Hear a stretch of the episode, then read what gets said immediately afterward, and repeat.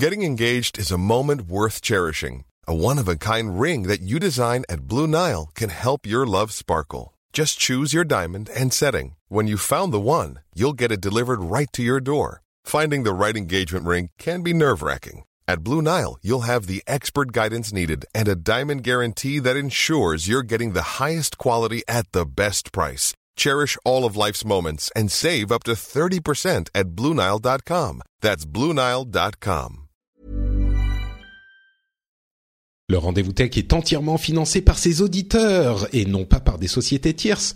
Aujourd'hui, nous remercions tout particulièrement Sohero, Mathieu Balthazar, Guillaume Landry, Damien Gouillette, Mathieu, Fricazoïde, Pralafointe, Jérôme Gascuel, Yann Galis et Arnaud Bernard. Merci à vous tous de soutenir les émissions que vous appréciez. Bonjour à tous et bienvenue sur le Rendez-vous Tech, l'émission qui explore et qui vous résume de manière compréhensible toute l'actualité tech, internet et gadgets.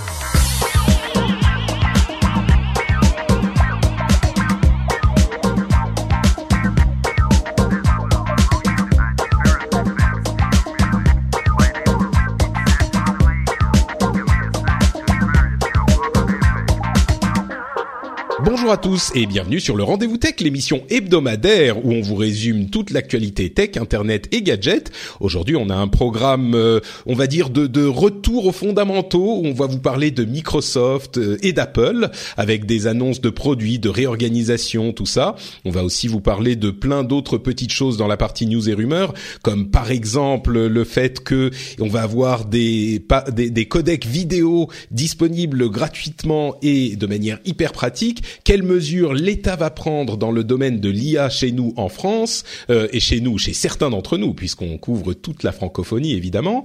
Euh, il va y avoir tout plein d'autres sujets comme le Huawei P20 avec non pas un, non pas deux, mais trois objectifs à l'arrière, qui a été présenté à Paris, Monoprix et Amazon qui forment une alliance improbable, mais peut-être bénéfique. Et donc on va vous parler de tout ça et de d'autres choses encore.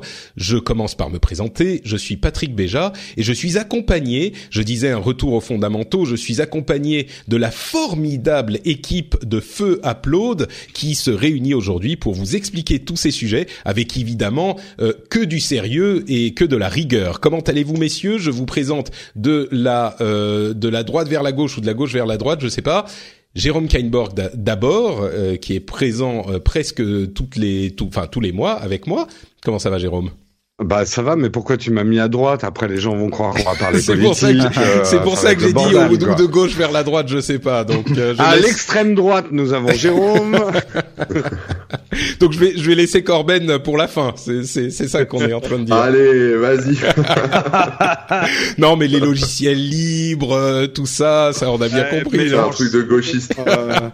bon bah justement, puisque bon donc bonjour Jérôme, grève, merci d'être D'ailleurs, euh, Corben, aujourd'hui t'es pas en grève là de l'émission, tu fais piquet de grève en fait. Non, mais moi je vais vous dire, je suis un peu déconnecté de tout en ce moment. Je regarde pas les infos et effectivement, je suis pas du tout ces histoires de grève. Donc euh, j'ai appris Bon. ça, oui, mais vite fait quoi. D'accord, bah écoute, euh, c'est, c'est, ça tombe bien parce que c'est pas ce dont on va parler aujourd'hui. Je suis sûr qu'on pourrait en parler longuement. Mais comment ça va, Corben? T'es en forme? Ouais, ça va. Bah, comme je disais, beaucoup de boulot. Donc, euh, du coup, euh, pareil, tout ce que tu as annoncé comme sujet, je ne suis au courant de rien. Donc, je vais, raconter, euh, je vais sûrement faire des blagues. Et voilà, je suis là en mode touriste, hein, donc ne m'en veuillez pas. Ça, Euh, c'est, mais- Mode gréviste, oui. En mode c'est- gréviste, c'est ça. c'est l'avantage d'avoir des gens qui, euh, qui, qui baignent dans la- l'actualité, euh, ou peut-être pas l'actualité, mais dans les, les, le- le- l'industrie euh, de toute façon, parce que vous savez de quoi on parle, même quand vous n'avez pas préparé l'émission. Donc c'est bon. Le cheminot du web. C'est parti. Et enfin, l'autre voix que vous avez entendue, c'est celle de Cédric Bonnet, qui se joint à nous également pour former au complet les euh, trois mousquetaires du, Oui, c'est ça. Du, du podcast. Comment ça va, Cédric?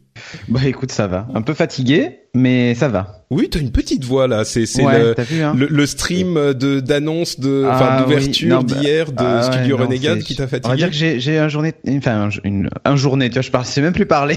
j'ai un week-end très compliqué. Euh, j'ai très très peu dormi ce week-end, donc euh, parce qu'il y avait beaucoup de choses à faire. Et, euh, et puis voilà. Bah, et, écoutez, ça s'annonce, ça s'annonce comme un podcast plein de succès et Ah d'intelligence, ouais, je pense. c'est hein. ça, exactement.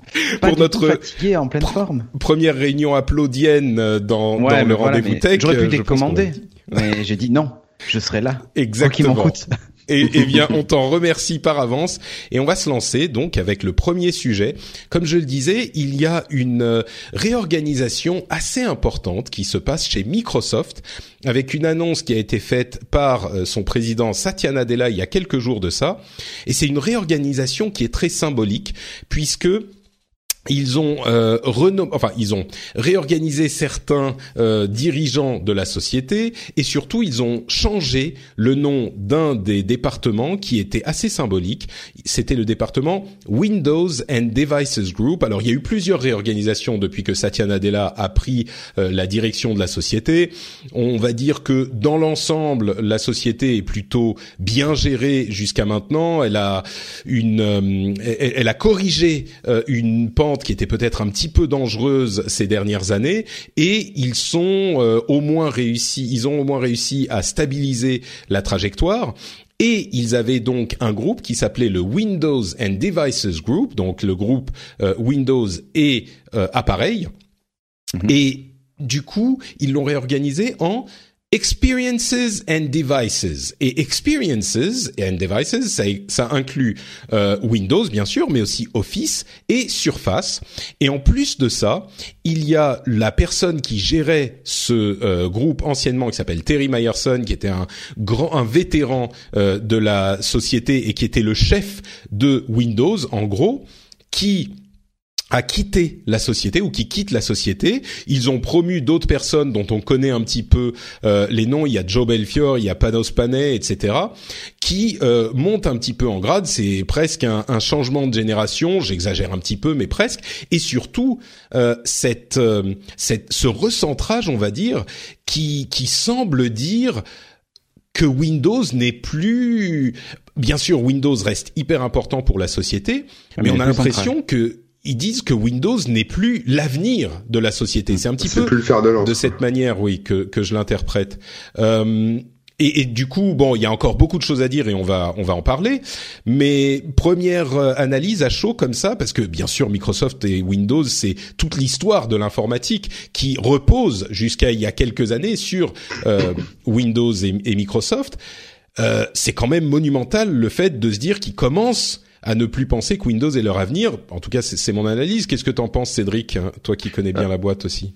Pardon, ouais, Corben, fait... tu voulais dire un truc avant? J'ai vu que ouais. tu. Non, moi, je, je c'était rien. Je, je, pensais que c'était juste un changement de marketing, quoi. ah non, bon, non, non. Cédric répond. Non, c'est pas, c'est pas qu'un changement de marketing. Et en fait, l'impression qu'on a plutôt, c'est, c'est de se dire.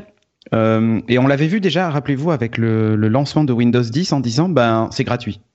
Je sais pas si vous vous souvenez la, la, un peu la. C'est gratuit ou c'est pas cher en tout cas. Euh, contrairement à ce que ça coûtait avant. Et on Surtout, se disait, ce mais... sera le dernier. Et ce sera le dernier. Voilà. C'est-à-dire qu'en fait, on se retrouvait à une stratégie, j'allais dire, à la macOS, où on a un, un OS 10 qu'on traîne depuis des années et des années, qui est mis à jour avec bah, plus ou moins de nouvelles fonctionnalités. Et en fait, on se rend compte que Windows 10, c'est exactement ça. C'est-à-dire que on a eu euh, la Fall Update, on a eu la, la Creative Update et tout ça, mais qui rajoute quelques Creators fonctionnalités, update. mais qui sont pas, voilà, euh, Creators Update, qui, qui, sont, qui en fait rajoutent quelques fonctionnalités, mais qui ne révolutionnent pas l'OS comme on avait l'habitude de le voir avec Windows quand on changeait de version. Quand on oui, était passé de Vista à 7, de 7 à 8, de 8 à 10, il euh, y avait des vrais changements, des vrais changements, pas que cosmétiques d'ailleurs, mais il y avait et des vrais changements. Et c'est hyper important ce que tu dis par rapport à euh, au prix, parce que Windows représentait une mm -hmm. partie énorme des revenus de Microsoft, Exactement. puisque à chaque fois ils vendaient euh, cette version, les mises à jour. Alors à différents prix, il y avait des prix OEM, machin, ils, restaient présents partout. Mais effectivement, c'était déjà Alors, un on est départ. Passé, mais... On est passé de la vente euh, boîte à la vente de service. Hmm. Et c'est vraiment ça. Et on le voit avec Office. Euh, moi aujourd'hui j'ai Office. Euh, ça m'est arrivé d'acheter 365 j'imagine 365 évidemment. Enfin je, je paye un abonnement comme je paierais une Dropbox ou comme je paierais mon abonnement à Apple Music quoi. Et ça me choque pas. Et, ça, et pour moi je trouve ce modèle euh, plutôt intéressant plutôt que de me payer le, la suite Office. Je sais pas si vous vous souvenez à l'époque ce que ça coûtait. très, très très cher. Mais, mais d'ailleurs entre nous, peu d'entre nous l'achetaient, mais beaucoup l'utilisaient. si vous jeunes. voyez ce que je veux dire. On était jeunes à l'époque, des, des, erreurs de jeunesse voilà. que, que, que, que, vous avez sans doute fait. Moi, moi certainement voilà. pas. Mais, mais voilà. t'as raison, c'est exactement la direction dans laquelle a pris la société euh, euh, Satya Nadella. Et lui, il venait de l'univers du cloud et clairement, il est orienté software as a service, cloud, etc. Ben voilà. Et du coup, euh, c'est aussi ce qu'il faut mentionner, c'est le fait que, alors, on a du côté de Microsoft, on avait eu une euh, prédiction un petit peu ambitieuse que Windows serait sur un milliard d'appareils euh, d'ici, je sais plus, ils avaient dit au bout de trois ans. Évidemment, ils comptaient sur le fait qu'ils aient euh, un développement conséquent de Windows Mobile. On sait tous que ça ne s'est pas passé euh, comme ils l'espéraient. Windows Mobile a dû être enterré et com- complètement enterré désormais. Android a 2 milliards d'appareils actifs tous les mois. Apple a 1 milliard d'appareils actifs. Pour Windows, si on compte tous les Windows, c'est-à-dire euh, les consoles également, et même bon, les HoloLens, il y en a pas beaucoup, mais les Xbox One, il y en a un certain nombre, ça fait 600 millions d'appareils. Donc, bon, 600 millions, évidemment, c'est pas rien, hein, euh, soyons clairs, c'est pas du tout quelque chose de ridicule. Mais Windows 10, il est sur 600 millions d'appareils, il y en a beaucoup qui sont sur qui sont sur d'autres versions de Windows également, donc on est peut-être au-dessus d'un milliard euh, d'appareils qui font tourner Windows dans le monde.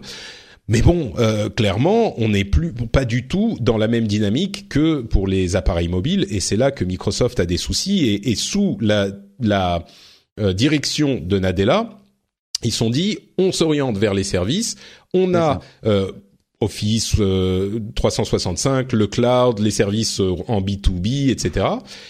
Et là, là, mais du coup, pour revenir à cette annonce, euh, l'abandon, ah, je dis l'abandon de Windows en permanence, c'est pas tout à fait ça, et même c'est pas du tout ça, c'est pas qu'ils abandonnent.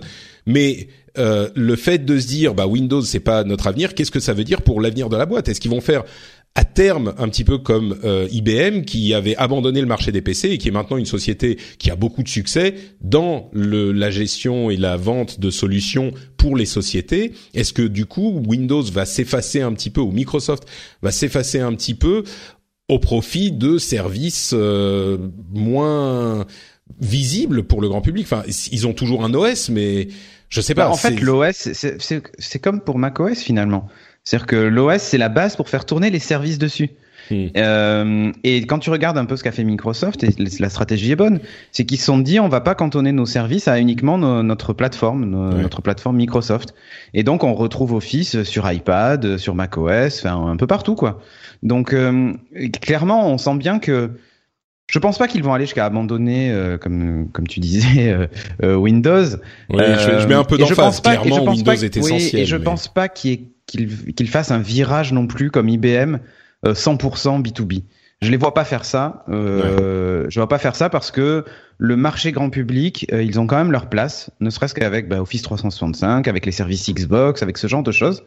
C'est vrai qu'ils ont connu un autre revers et on n'en a pas parlé, mais c'est la musique, hein, euh, puisqu'ils ont ils ont fermé aussi leur service de musique au profit de Spotify d'ailleurs. Ils ont livré les connecteurs pour euh, transférer ces morceaux et ces playlists vers Spotify. Euh, je leur souhaite de, de, de, de réussir à, à proposer un service euh, grand public en plus de, du Xbox Live parce que je trouve que ça reste un peu léger. Hmm. Mais se dire que qu'ils vont faire un virage B2B à 100% et que du coup demain euh, le particulier fera plus tourner son ordinateur sous Windows 10, j'y crois pas trop encore. Non, c'est euh, sûr. Je grossis un peu le trait, c'est certain, mais je pense qu'il y a quelque chose. Peut-être que je vais me tourner vers vers Jérôme ou Corben si vous voulez, mais il y a quelque chose de symbolique dans le fait d'avoir un OS et même plus que symbolique.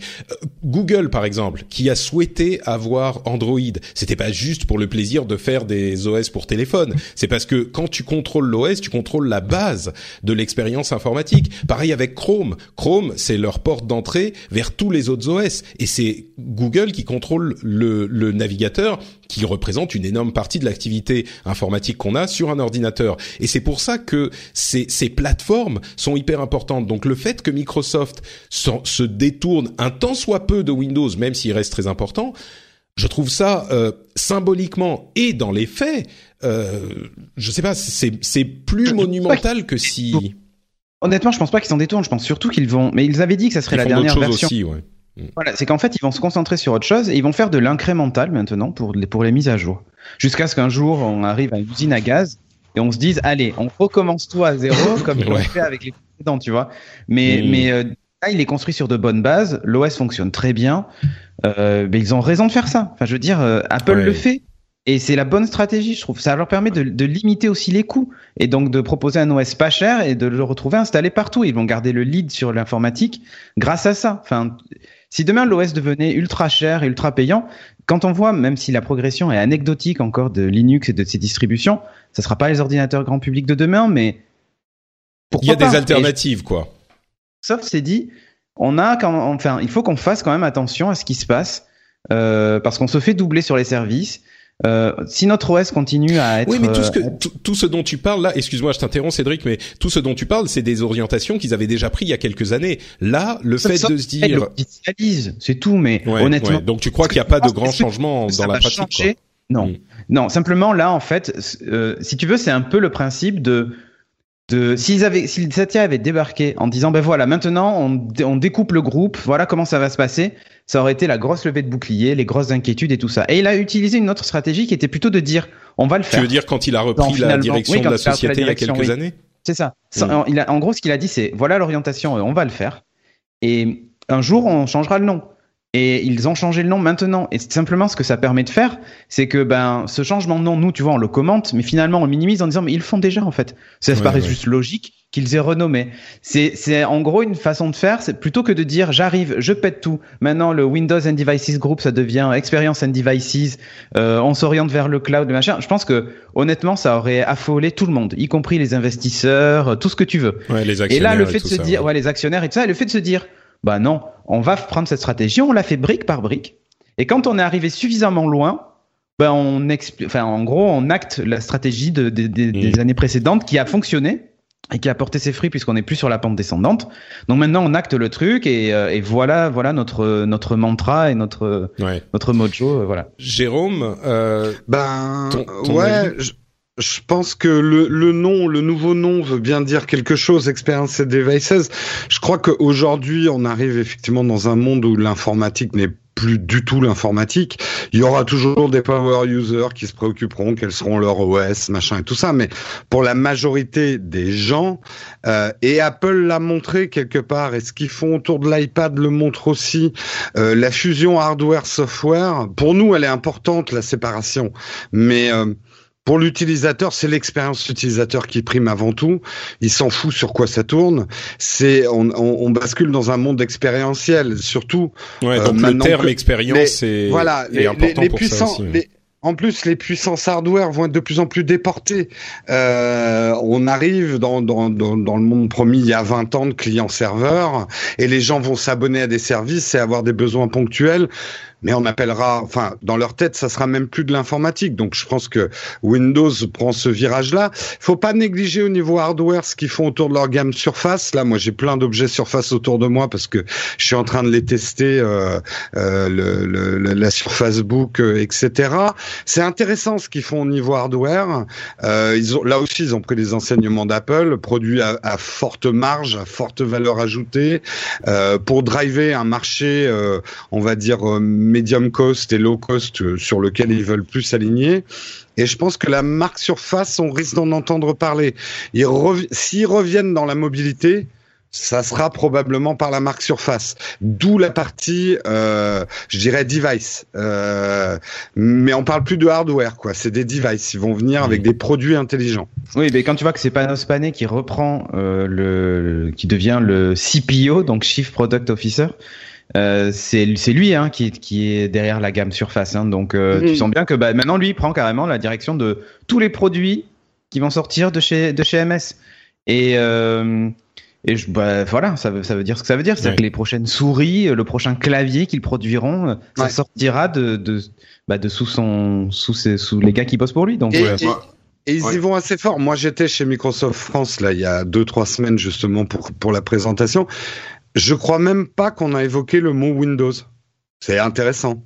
Ah moi, en fait, euh, sur, euh, sur, enfin, sur d'après ce que vous me dites là, moi, en fait, ce que je vois, c'est effectivement un effacement du, du mot Windows, que c'est quand même très connoté PC et parfois même mal connoté en termes de ouais, ouais. problème. Ça, ça, ça, se traîne, même si l'OS maintenant est très bien. Virus, de machin. Voilà, c'est ça. Et, euh, et je pense que c'est pas con pour Microsoft de, on va dire, de mettre toute sa gamme de, enfin, en fait, de faire rentrer Windows dans le rang de, de, de tout le reste, hein, d'Office, de Surface, de tout ce que vous mm. voulez, et finalement d'effacer la gamme, la, la marque pardon, Windows au profit de la marque Microsoft qui est quand même mm. euh, plus prestigieuse et beaucoup plus sympathique en termes de, enfin, de, de, réputation. Quoi. On a, en fait, il y a une espèce de différence entre Microsoft fait des bons produits, fait des bons outils, et Windows ça pue. Enfin, Windows ça plante, Windows machin. Donc, euh, moi je trouve ça malin d'effacer un, peu, Windows. Ouais, tu vois, le prochain écran de boot de Windows, ça sera le logo Microsoft avec écrit Microsoft ou même pas juste le logo Microsoft. Hein. Peut-être. Bah, dans, dans l'absolu, honnêtement, plus de 80% des gens qui utilisent de l'informatique, ils en ont rien à foutre de leur OS. C'est ça, ouais. Demandez à des gens, on va dire normaux autour de vous, euh, t'as quel OS, t'as quelle version. Ils en ont rien à foutre. C'est sûr que les gens savent. Euh, les gens savent, j'ai un Samsung, j'ai un iPhone, j'ai un machin. Ils, bon, est-ce que c'est Android la version ou pas, Android ouais. Ou même, même avec, même avec un, un Apple, euh, t'as un iPhone.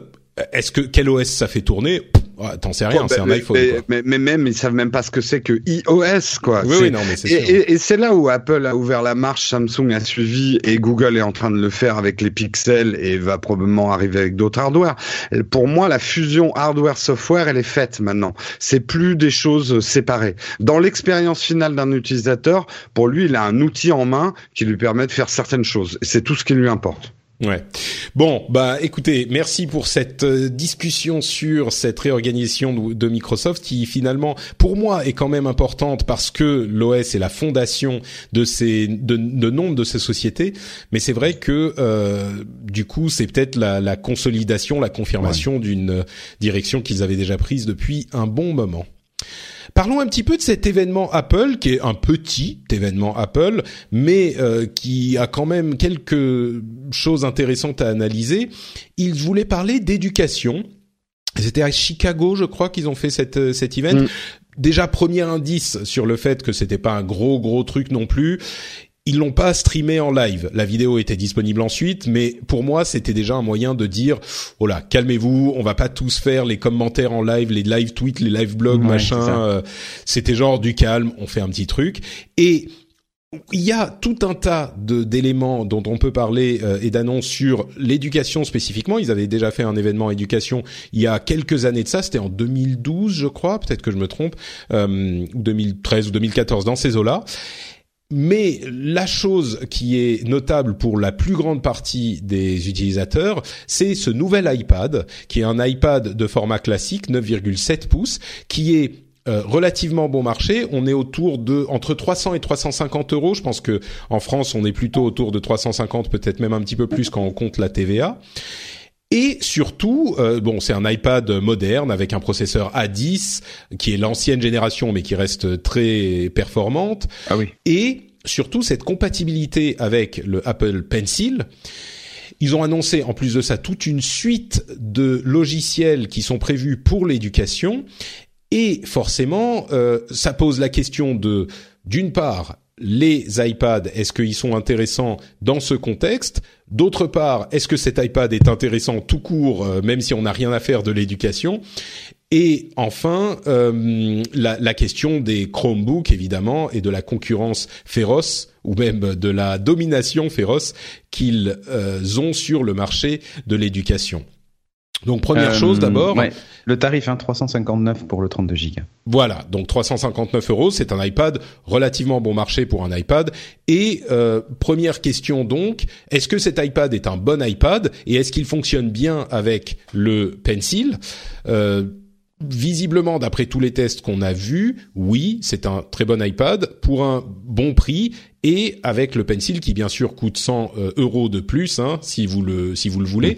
Mais c'est la première fois qu'on a un, un, appareil en dessous des 500 euros ou des 400 euros qui peut euh, utiliser ce Pencil du côté de chez Apple. Et on sait que Jérôme, par exemple, a un grand amour pour le Pencil avec son iPad Pro. Moi, je l'utilise un petit peu moins, mais je l'ai quand même euh, également.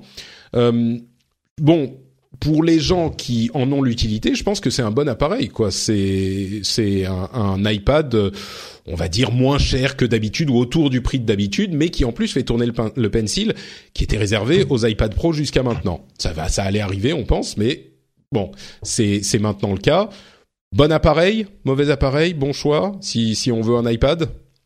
Oh, c'est un super iPad. Euh, mm.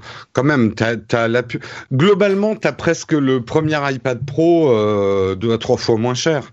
Euh, si en plus ton ton utilisation d'un iPad avec un stylet, on va dire que t'es, c'est bureautique, euh, machin, c'est non seulement très bon pour effectivement les écoliers, les étudiants, mais même pour du small business, c'est un appareil largement suffisant.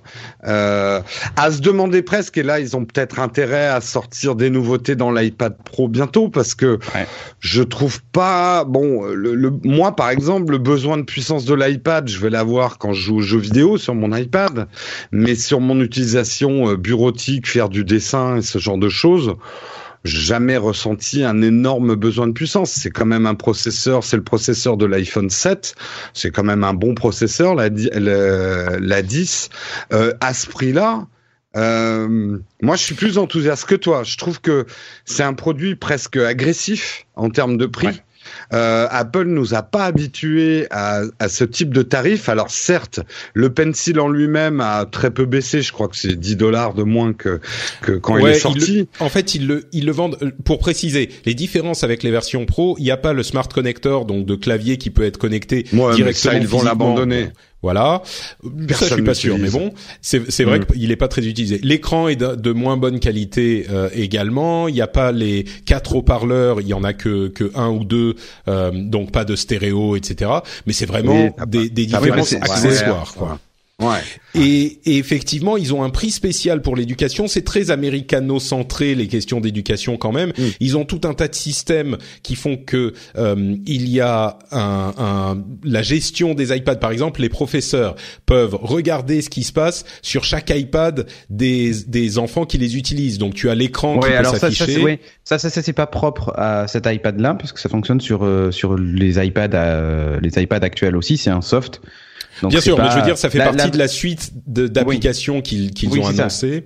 Il y a aussi une, un partenariat avec Logitech pour une version du Pencil qui s'appelle le Crayon, qui est euh, moins performante, on va dire, et qui surtout ne marche que dans, dans certaines applications et hum. qui n'est achetable que par le site de l'éducation d'Apple. Donc, il sera pas euh, disponible partout non plus. Mais euh, ouais, je, juste une question sur Crayon parce que moi j'ai des, des échos contradictoires.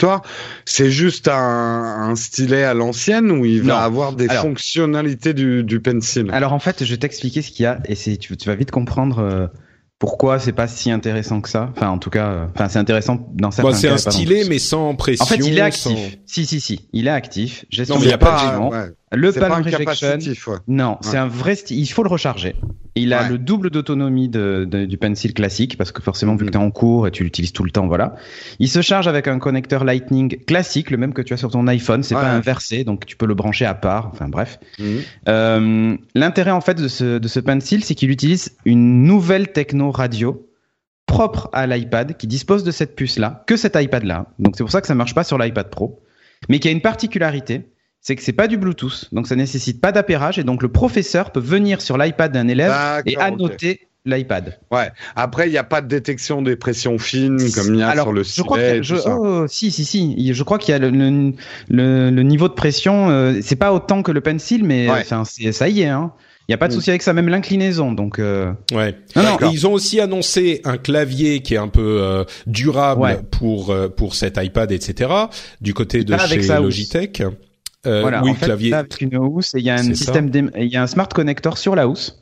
Donc en fait, tu branches le, tu branches l'iPad dans la housse. En fait, en gros, il y a la partie droite de la de la housse, c'est la partie qui correspond en fait euh, euh à l'endroit où est le, connecteur Il y a un lightning, en fait, ouais. Voilà. Donc on le branche dans dedans et ensuite le clavier est aimanté comme chez Surface euh, et ça utilise un, bah, un smart connector like. Hein, ça ressemble vraiment qui euh, connecte le clavier. Le clavier est rétro-éclairé. Enfin voilà. Donc ils ont annoncé tout un tas d'autres choses également au niveau logiciel, des trucs, la gestion des iPads également sur euh, le MacBook, enfin sur le, le Mac. Euh, ils ont une version d'iWorks, donc leur suite bureautique, qui est utilisable avec le euh, pencil, avec le stylet. Et il y a des choses du genre, ils il montraient ça quand on fait une annotation sur un mot spécifique. Et eh ben quand on déplace le texte, quand on change le format, etc. L'annotation et euh, qu'on a fait au stylet hein, euh, est bien mot C'est assez magique, hein, ça. Moi, je, je l'ai testé. C'est c'est assez marrant comme ils ont implémenté la notation. Euh, je l'ai essayé dans Pages. Euh, bon, c'est encore en bêta, hein, donc tout ne marche pas. Mais euh, euh, moi qui utilise énormément, euh, voilà, mon, mon, mon iPad, euh, c'était un truc qui manquait et c'est en train de me faire revenir à Pages, quoi, alors que je l'utilisais pas en traitement de hmm. texte bah, jusqu'ici. Alors du coup, j'en viens à l'autre question qui est plus importante pour l'avenir de l'informatique dans le monde.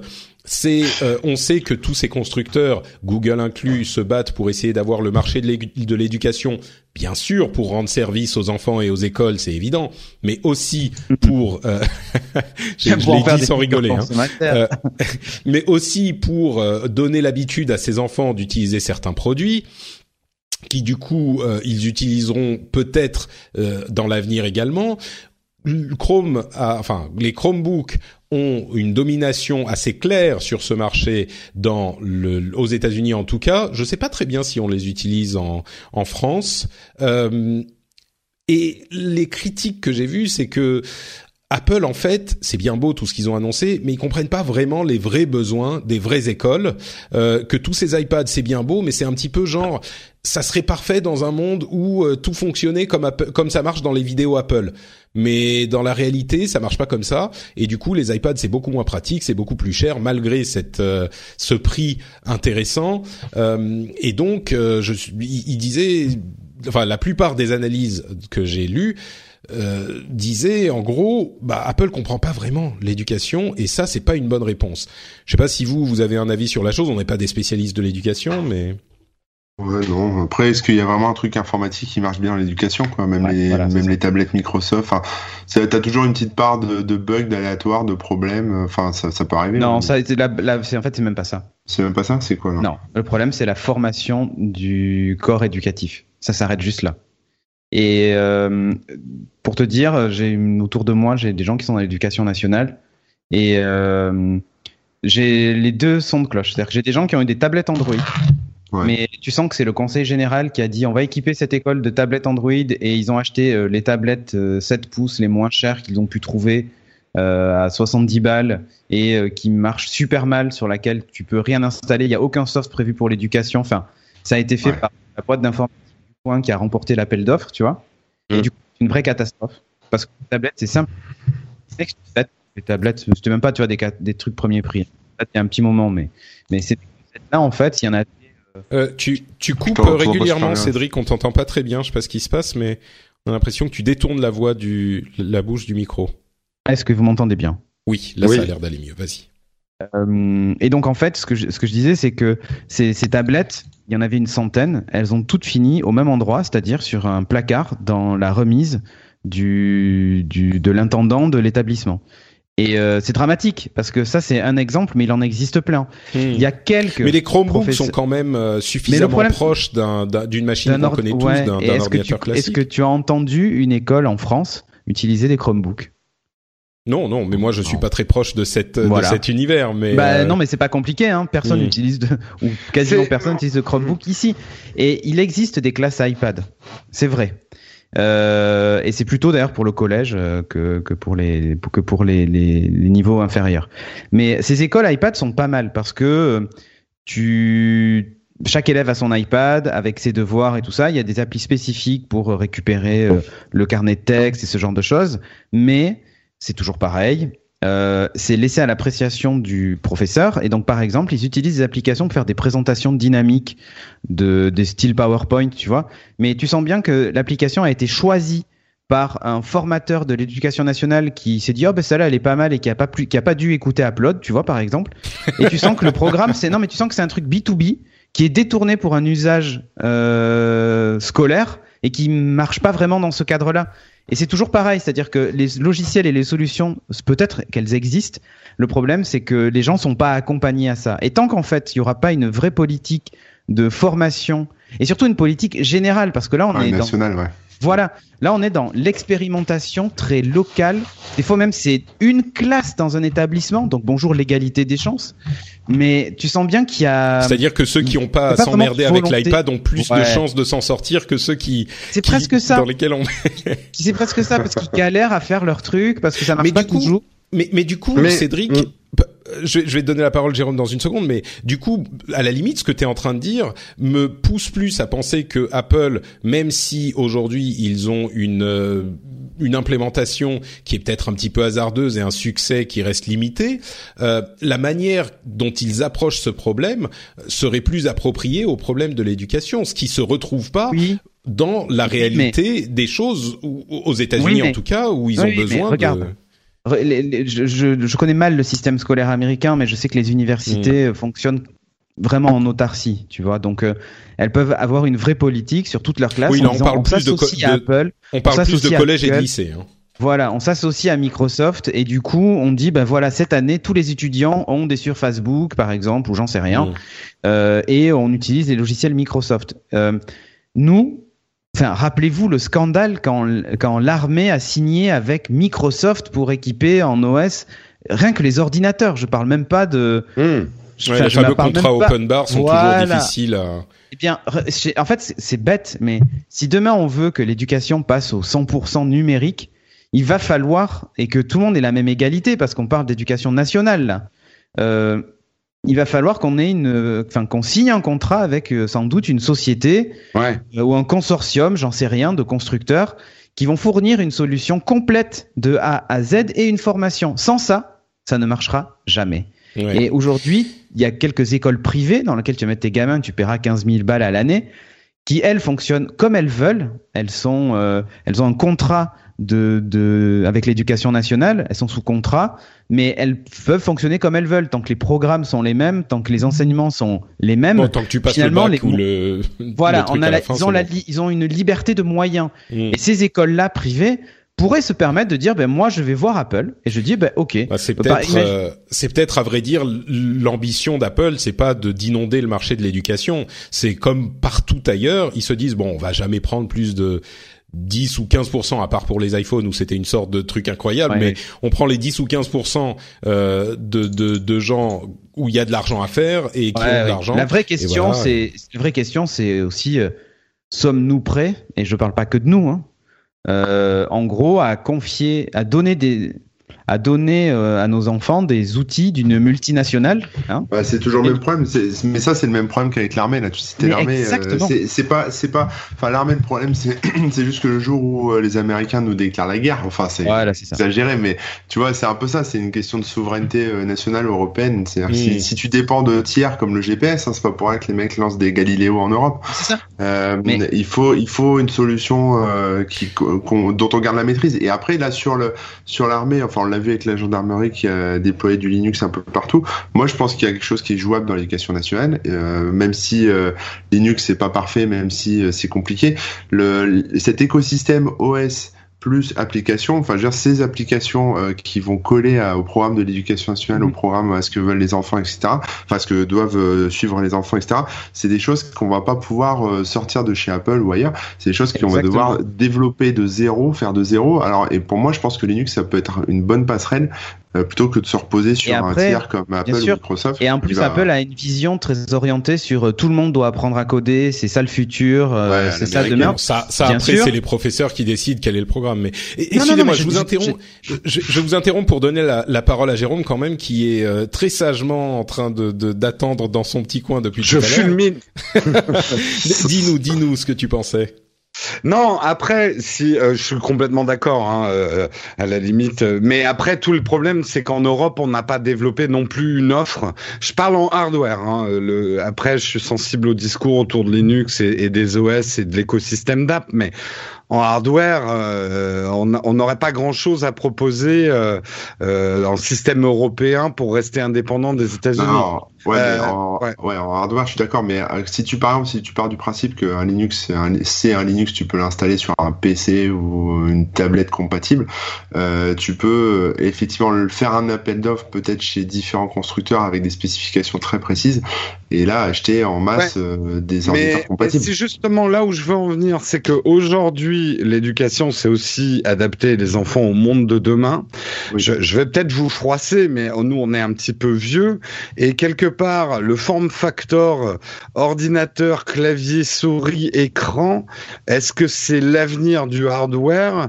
Euh, Ce que je veux dire, c'est que on s'en fout. si on se dépassionne un petit peu de est-ce que c'est Apple ou pas Apple, l'iPad est un produit d'une stabilité. Je n'ai jamais planté mon iPad. J'ai déjà planté mon iPhone. Je n'ai jamais planté mon iPad. Et euh, Apple a gardé suffisamment, on va dire, de skeuomorphisme dans le dans le l'iPad pour en faire un outil euh, que oui, tu vas Jérôme, utiliser. C'est pas, le même, c'est pas le même problème. Juste pour dire, c'est que dans une école, un iPad va aller beaucoup plus loin qu'une formation aux nouvelles technologies. Non, non, mais l'idée n'est pas. Excuse-moi, je dois t'interrompre. Mais d'une part, les Chromebooks ne plantent pas beaucoup plus, je pense, et d'autre part, l'idée n'est pas de former les gens à l'informatique, les enfants à l'informatique. L'idée est de fournir des outils euh, modernes informatiques pour l'éducation classique. Ils vont apprendre l'histoire, oui, oui. la biologie, tu vois, sur Non, ces outils. Mais ne Mm. serait-ce que l'écriture. Euh, ok, c'est bien de leur apprendre à taper sur un clavier, mais euh, on, on sait aussi que d'écrire à la main, c'est une autre manière de réfléchir et qu'il est indispensable de le garder dans une école. Donc le pencil La- est la réponse ultime. L'avenir de l'écriture, bon, bah, on écrira toujours sur du papier pour certains, mais une partie de l'écriture passera aussi par une écriture électronique. Enfin, tu vois ce que je veux dire? Pour moi, c'est un outil pédagogique beaucoup plus ouvert qu'un ordinateur avec un clavier. Mais non, mais Euh, là, là, clairement, il n'y a pas de souci sur ça. Mais le problème, c'est que tu ne formeras jamais euh, le. Enfin, tant, tant qu'on n'aura pas formé le, le corps enseignant à utiliser ces moyens-là, parce que c'est bien d'avoir l'outil. Mm. Et ça, je critique pas l'outil. C'est d'ailleurs, c'est sans doute la peut-être la meilleure approche, mais j'en sais rien en fait. C'est peut-être la meilleure approche l'iPad, comme tu dis. C'est simple à utiliser, ça plante pas, c'est voilà.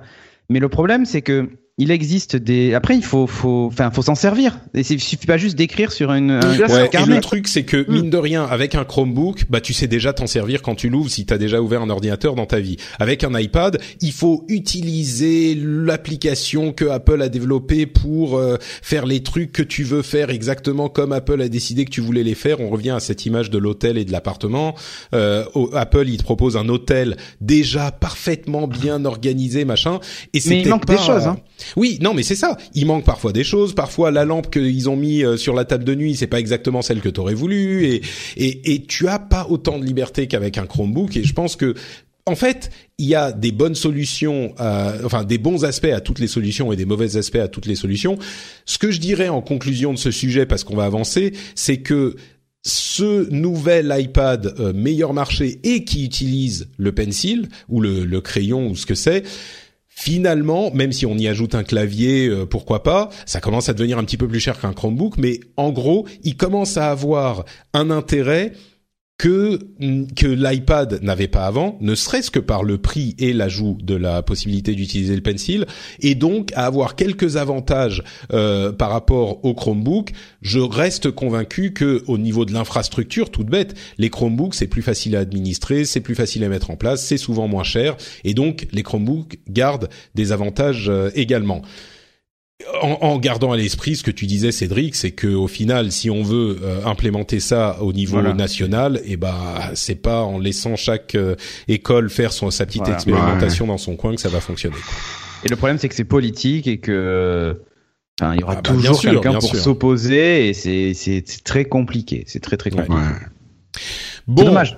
Bah écoutez, avance. Oui, et c'est très compliqué pour pour tout finalement dans dans ces domaines-là, mais peut-être encore plus pour l'informatique euh, que pour le reste. Ouais. Et peut-être que quand, euh, ouais, j'allais dire peut-être que quand les gens qui ont grandi avec des téléphones mobiles dans les mains, des smartphones, euh, ils accéderont à des postes à responsabilité, peut-être que les choses changeront. Mais d'un autre côté, je me souviens de ce qu'a dit Jérôme, c'est que la plupart des gens, bah, ils s'en foutent de ce que c'est l'OS, le machin. Exactement.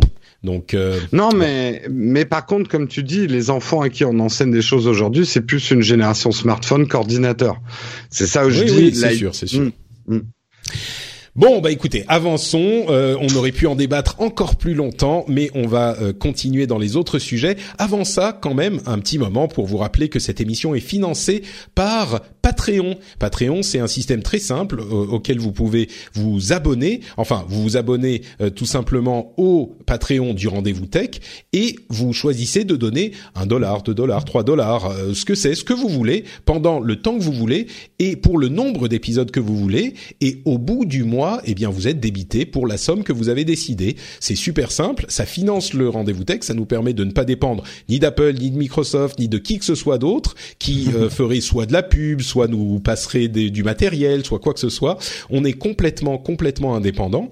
Et euh, n'oubliez pas que vous pouvez aussi. Il y avait un, un, auditeur qui me disait sur Twitter ah j'ai été débité pour quatre épisodes, j'avais pas compris. Non non, n'oubliez surtout pas comme je l'avais dit dans les euh, mises à jour et dans l'émission déjà, mais n'oubliez pas que vous pouvez vous limiter. Bon je dis généralement deux ou trois épisodes hein, quand même si vous voulez pas euh, faire tous les épisodes, mais vous pouvez limiter euh, très facilement, c'est inclus dans le système. Donc vous pouvez faire ça et c'est grâce à vous que l'émission existe et je voudrais remercier aujourd'hui tout particulièrement Karim R, J Rouillac, Mathieu Jamet, Pierre Dreuil, Philus, Michael Acmi, Cédric, Julien Pierron, Loïc Goyet et William Laurent. Merci à vous tous et merci à tous ceux qui choisissent de je sais pas si c'est toi hein. à tous les Cédric, à tous les Cédric, je dis merci. Suis dans, dans, tes patrons. mais, mais euh, la, la, la, vraie question, c'est est-ce qu'on peut choisir ses, ses, ses co-présentateurs, enfin ses co-animateurs préférés? Tu vois Ah, il faudrait faire. De, voilà. Il faudrait faire une sorte de Starac. Que pour les émissions où, je sais pas, il y a Jérôme par exemple. par exemple au hasard. Par, par exemple, exemple oui. hasard. Non, moi je crois voilà. qu'il faudrait faire un, euh, un, un, le Life is made up of many gorgeous moments. Cherish them all, big and small, with Blue Nile. Whether it's for yourself or a loved one, Blue Nile's unrivaled selection of expertly crafted fine jewelry and statement pieces help make all your moments sparkle. Blue Nile's experts are on hand to guide you, and their diamond guarantee ensures you get the highest quality at the best price. Celebrate a life well lived in the most radiant way and save up to 30% at BlueNile.com. That's BlueNile.com. Ryan Reynolds here from Mint Mobile. With the price of just about everything going up during inflation, we thought we'd bring our prices down. So to help us, we brought in a reverse auctioneer, which is apparently a thing. Mint Mobile unlimited premium wireless. Have to get 30, 30, bit to get 30, bit to get 20, 20, 20, bit to get 20, 20, bit to get 15, 15, 15, 15 just 15 bucks a month. So, Give it a try at mintmobile.com/switch. slash $45 up front for 3 months plus taxes and fees. Promo for new customers for limited time. Unlimited more than 40 gigabytes per month slows. Full terms at mintmobile.com. Rendez-vous Tech a du talent et qu'on fasse une sorte de, de grande euh, fête où chacun vient présenter ses capacités particulières, tu vois, ses connaissances Ouais. particulières. La Rendez-vous Tech Academy. C'est ça, parti. exactement. Voilà. Ça serait pas mal avec des caméras partout en plus et on verrait comment vous utilisez la technologie au quotidien. Ouais, mais ça, ça serait serait bien. mieux de le faire genre Colanta avec des éliminations, tu vois, pour ajouter un peu de tragédie, tu vois. Et la survie. Qui va Genre- être éliminé euh, le mois prochain euh, de. On Ah, vous ça serait lâche, bien, ça. on vous lâche dans une ville inconnue avec euh, trois objets tech que vous pouvez choisir et on voit qui tient le plus longtemps sans aucune aide. Donc euh, Jérôme, il va y aller avec son iPad et son pencil. C'est pratique, le pencil c'est pointu, tu peux te défendre. Euh, Cédric, il va sortir son Palm Pre et son Windows Phone. Euh, Ah, je, suis, je suis dans la merde. et, Remarque, Corben, il va, hein. Corben, il va faire quoi? Il va avoir euh, un- une clé USB Linux avec un Raspberry Pi, un truc comme ça. C'est ça, voilà. Très bien. Ça sera parfait. Bon, en tout cas, merci à vous tous de nous soutenir. Vous le savez, le lien est dans les notes de l'émission, patreon.com slash rdvtech. Ça euh, nous permet de faire cette émission et de rester indépendant. Merci à vous tous de nous soutenir.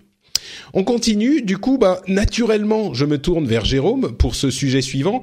Le nouveau téléphone Huawei, qui est euh, donc le, le téléphone P20, c'est un téléphone Android, qui surtout a j'ai bien compris, hein, trois objectifs au dos. On savait que euh, récellement il y avait de plus en plus de téléphones avec deux objectifs.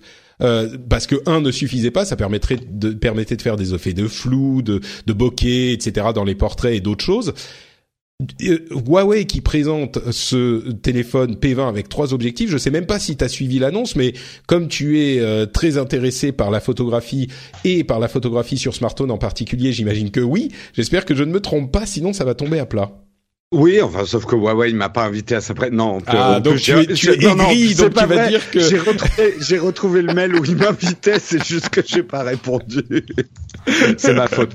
D'accord, alors ça va, tu peux rester non, objectif c'est effectivement euh, une, une approche. De toute façon, c'est une partie de l'avenir photo smartphone. Non, mais euh, à quoi ça sert en fait? alors, à quoi ça sert?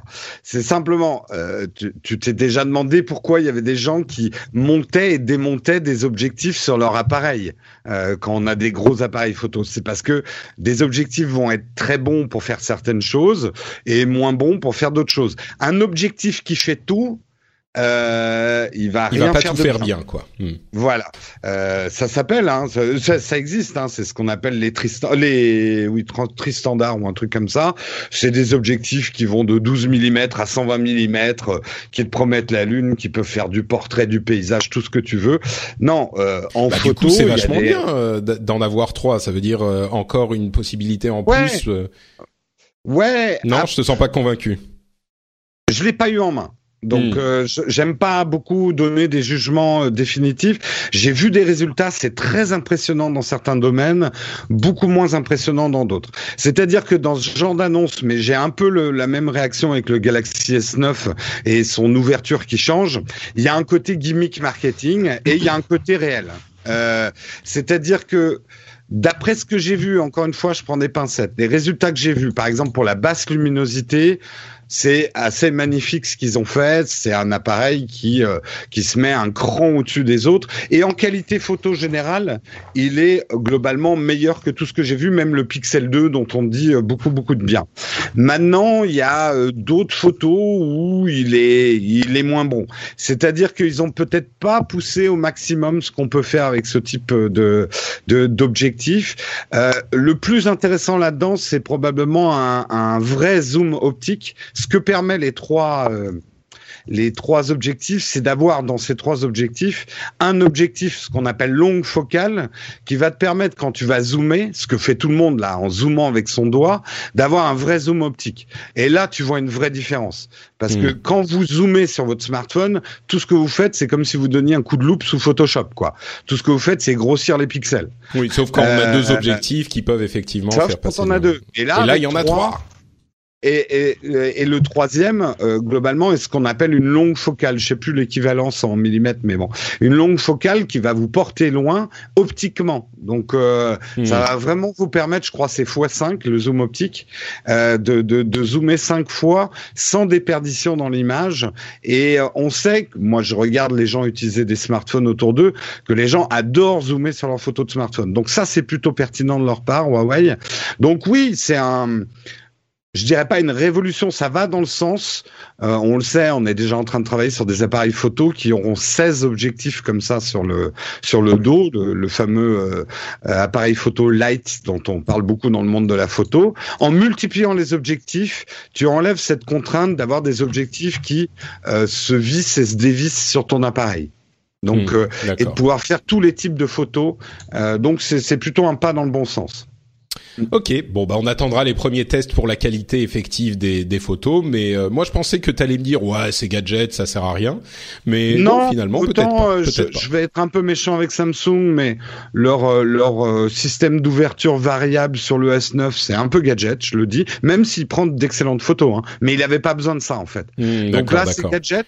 Non, chez Huawei quand même, il y a, c'est juste qu'ils auraient peut-être pu pousser le truc un peu plus loin, mais voilà. En mettre 4 5 Non, non, mais 12, exploiter, exploiter 20. de manière plus fine. Moi, ce que j'aimerais, c'est que un constructeur ait le courage de, enfin, le courage, change l'appareil photo de façade. Euh, Tu sais les que- appareils photo de façade sont à la traîne. Tu sais ce que c'est le courage, Jérôme, dans l'informatique? C'est d'enlever les ports jack sur les téléphones. C'est ça le courage. Et Bon, bientôt petit- la prise Lightning. Vous n'avez plus besoin de recharger votre smartphone, vous le jetez quand il n'a plus de batterie. Voilà. Petit clin d'œil effectivement à la présentation Apple de l'époque. Euh, Amazon et Monoprix s'allient. Alors on sait que euh, la grande distribution et en particulier dans l'épicerie, c'est pas forcément les plus grands amis d'Amazon parce que la perspective de Amazon Fresh, Amazon Now, euh, Amazon qui vous livre des des euh, produits d'épicerie, et ben ça, on pensait que ça allait arriver à un moment. Il se trouve que coup de théâtre, bon, aux États-Unis, on sait qu'ils ont racheté une société qui faisait déjà ça et que donc il y a une synergie qui se met en place euh, à ce niveau. En France, il y a un partenariat avec Monoprix pour des, des produits Monoprix. Alors c'est vraiment des, des produits de la marque Monoprix. Euh, vous savez les trucs Monoprix bio, Monoprix gourmet, euh, etc. Les, des articles de beauté, etc. Euh, entre parenthèses, Monoprix gourmet, c'est généralement très bon. Moi, de ce que j'ai testé, voilà, petit tips comme ça. En, en- Placement produit, placement produit, Patrick. ce, ce placement produit n'est pas rémunéré. Euh, et il y, aura aussi des produits frais et d'autres choses. Et ça sera pour Prime Now, donc qui vous livre en une heure euh, pour une petite somme et en deux heures euh, sinon, à partir de je crois 40 euros d'achat. Donc c'est vraiment le début de on fait ses courses simplement sur Amazon. On sait que on est tous devenus euh, ici dans l'émission et je pense parmi les auditeurs euh, finalement des adeptes d'Amazon parce que malgré toutes les questions controversiales, c'est quand même tellement pratique à tellement euh, de, de points de vue que euh, bah, finalement on est on finit par les utiliser énormément. Amazon et Monoprix qui s'allient, euh, est-ce que c'est pas Amazon qui se prépare à mettre un coup de poignard chez Monoprix? Est-ce que c'est Monoprix qui prépare finalement sa stratégie euh, peut-être euh, web supplémentaire? En Ils ont déjà un site bien sûr, mais à aller voir ce qui se fait du côté d'Amazon pour être prêt le jour où tel Brutus ils viendront poignarder tout le monde dans le dos, j'en sais rien. Pour moi, c'est plutôt une bonne euh, une bonne manière de faire les choses pour Monoprix à condition qu'ils y aillent les yeux ouverts et qu'ils sachent que ça risque de pas durer mais enfin de pas durer que on peut pas faire confiance à Amazon sur le long terme euh, peut-être euh, Corben euh, qu'est-ce que tu to- toi t'as t'as même pas t'as même pas Amazon là où tu vis euh, dans, dans la campagne j'ai- non? J'ai Amazon, mais ils livrent pas encore tout, euh, notamment sur les, les courses, ce genre de choses. C'est un peu, euh, voilà, en, tu sais, en mode express, quoi. ouais bah ça sera en l'occurrence sur certaines agglomérations l'histoire de Monoprix euh, Ouais, puis moi, il n'y a pas de Monoprix ici. Enfin, je crois pas, en tout cas. Donc, Mais finalement, façon. c'est Monoprix qui bénéficie de l'infrastructure, je pense, d'Amazon. Euh, mais oui, donc du coup, enfin, je sais pas au niveau même euh, stratégique, est-ce que ça c'est cohérent de s'allier à Amazon alors qu'ils sont en train de bouffer tout le monde? Et comme je le disais, on se doute bien qu'ils vont finir par essayer de bouffer, euh, enfin, pas de bouffer Monoprix, mais euh, mais à, à vrai dire, je viens d'y penser. Est-ce que c'est pas une première étape avant de racheter Monoprix, par exemple? Je sais pas. Bon, je sais Mais- pas s'ils rachèteront, mais en tout cas, euh, je- moi, je vois pas l'intérêt d'Amazon de s'associer avec Monoprix. Euh, Monoprix, je vois l'intérêt par contre, parce que ça leur permet d'écouler euh, plus de, de marchandises, etc. Après, je, je sais que sur. Bah, l'intérêt, c'est de ne pas Paris- avoir à, à, à créer de nulle part toute une, euh, euh, toute une, enfin les, les entrepôts de stockage, la fabrication, à qui ils vont acheter ils- les produits, à qui. Ils le font, ils le font déjà plus ou moins ça quand même. Sur Bah, ils le font mais- aussi, ils ont moins de produits, mais après, euh, je pense que c'est surtout une question de marque peut-être pour Amazon, parce que c'est vrai que Monoprix, en tout cas à Paris, c'est euh, c'est un peu le le petit magasin de quartier un peu un peu euh, hype. Enfin, je Mm. pense, hein, c'est des, je crois que Bon, c'est on va dire c'est un petit peu bourgeois, quoi. C'est Ouais, c'est un peu effectivement. bourgeois. un Ah peu oui, non, le, euh, moi pour avoir travaillé sur le sujet, Monoprix c'est euh, l'urbain célibataire, euh, Voilà. euh, trentenaire sans enfant, euh, qui a de l'argent et, et euh, oui trentenaire ouais. bah oui, c'est pour ça que je dis ça. ouais c'est gentil, c'est gentil. Je pense que l'intérêt d'Amazon, effectivement, euh, voilà. d'utiliser un peu cette image-là euh, pour pour peut-être euh, convertir euh, ceux qui sont pas encore passés à Amazon, euh, je sais pas comment ça s'appelle, Amazon Prime, enfin la livraison euh, express Mm. quoi, de, Ouais, Prime. euh, Prime. Euh, mais après, euh, voilà, après je sais pas ce qu'ils veulent faire, mais euh, bon, je, qui- je pense que Monoprix va se faire bouffer là-dedans. Mais euh, ouais, euh, je, je pense pas que la marque, parce que attention, Amazon n'a aucune crédibilité en France pour la livraison des courses, la fraîcheur des produits, etc. Donc euh, non, c'est très intéressant pour Monoprix. C'est bien pour ça qu'ils ont racheté Whole Food euh, aux États-Unis. C'est que le nom Amazon, on ne l'associe pas, et ça n'est pas encore dans les réflexes des gens de faire les courses chez Amazon et d'acheter une marque qui a déjà pignon sur rue sur une clientèle urbaine qui est déjà habituée à la livraison, euh, c'est hyper pertinent pour Amazon et pour Monoprix. Ah oui. Après, moi, ce qui me fait crever de rire, c'est que je viens d'une génération où on pleurait sur les commerçants de quartier parce que les hypermarchés tuaient le commerce de quartier. Et là, c'est on pleure parce que les hypermarchés vont disparaître, tués par euh, Amazon. Euh, et est-ce qu'on va vraiment pleurer sur la mort des hypermarchés Euh, Alors, ils vont pas mourir non plus du jour au lendemain. Je crois que de toute façon, euh, euh, c'est pas parce que de nouveaux modes de consommation euh, arrivent que euh, ça chasse les anciens. Je veux dire, en ville, quand vous habitez vraiment en ville, et je peux vous dire, on n'est pas, quand t'es parisien, t'as pas de voiture, t'as pas droit à l'hypermarché. Euh, t'es obligé d'acheter dans des petits supermarchés où les prix sont plutôt chers. Euh, tu, tu n'as pas accès, euh, voilà, avec ta voiture, ton grand coffre. Donc la livraison pour les Parisiens, par exemple, c'est devenu mais une bouffée de liberté énorme parce que quand tu t'es trimballé tes tes 10 sachets à bout de bras avec tes, t'as failli perdre un doigt tellement il est coupé par les sacs plastiques. Euh, c'est une bénédiction que de te faire livrer tes packs d'eau au Ouais. cinquième étage sans ascenseur, quoi. Et, Euh, et c'est vrai que la, la stratégie pour Amazon de s'infiltrer dans ce domaine de la livraison avec une marque qui est un petit peu, euh, qui a une bonne image comme Monoprix et qui est bah, clairement un- un- un- une marque d'épicerie. Oui, mais au-delà de ça, effectivement, on va faire ses courses chez Monoprix. Effectivement, ça peut habituer les gens à euh, acheter, à faire leurs courses de ce type chez Amazon. Et puis, au, au bout de 2, 3, 4, 5 ans, eh ben, ils pourront passer à autre chose, euh, racheter Monoprix, pas racheter Monoprix, euh, dénoncer le contrat, Dieu sait quoi. Et hum, Ben, bon, donc, mais pour le- les le deux, truc- pour les deux, je pense, et du même coup, Monoprix euh, peut atteindre des gens qu'ils n'atteignaient pas forcément par leur propre site web. Et puis à terme, pourquoi pas, euh, en profitant de la connaissance qu'ils auront acquise de la manière dont travaille Amazon, peut-être se développer eux aussi d'une autre manière. C'est possible Ben, également. Là, là où les marques de retail euh, alimentaire ont à apprendre d'Amazon, euh, je sais pas si vous vous souvenez, il y a 10-15 ans, il y avait les premiers services de livraison par les supermarchés eux-mêmes de commandes sur Internet. C'était une catastrophe. On recevait la moitié des produits. Enfin, Mmh. ils savaient pas faire la livraison. Euh, Ah, là, ça, toute la logistique, voilà. euh, ils l'ont développée la de manière tellement euh, impressionnante chez Amazon. Amazon, c'est à lui. Enfin, je- je- on peut critiquer beaucoup Amazon sur tout un tas de choses, mais en termes de livraison, quand tu as un produit qui marche pas, alors quand il y a un problème, ça vient du livreur et pas d'Amazon. Et quand tu as un problème avec un produit, le système de renvoi, enfin, il y a un service après-vente qui est mais euh, vraiment impeccable, quoi. Euh, Ouais. voilà, il y a beaucoup à apprendre d'eux, effectivement.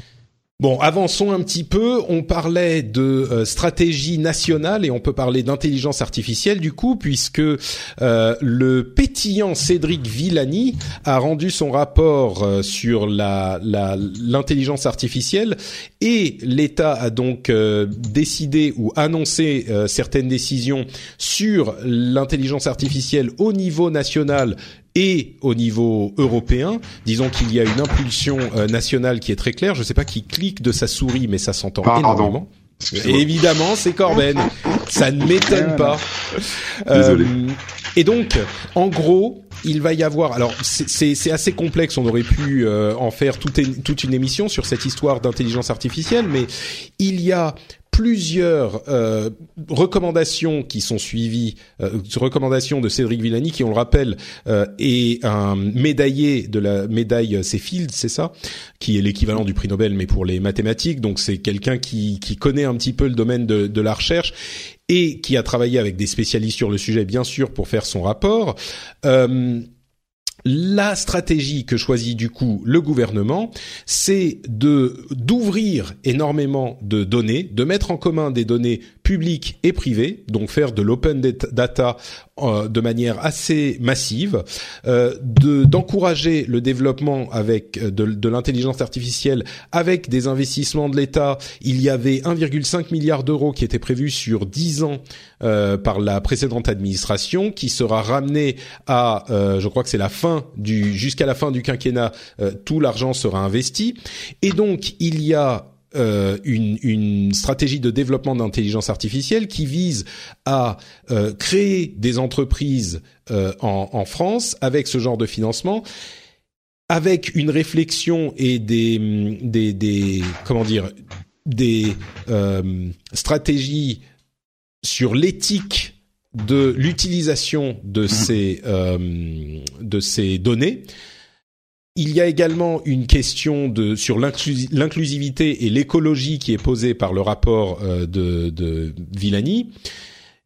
Et il y a également une intention qu'on va voir si elle sera possible à faire respecter. Là, il y a des questions légitimes qui se posent, mais sur la l'ouverture des algorithmes qui sont euh, créés à partir de ces données. C'est-à-dire que quand il y a du financement qui est donné par l'État, les algorithmes résultants, que ce soit par des sociétés ou des collectivités, devront être ouverts et simplement consultables.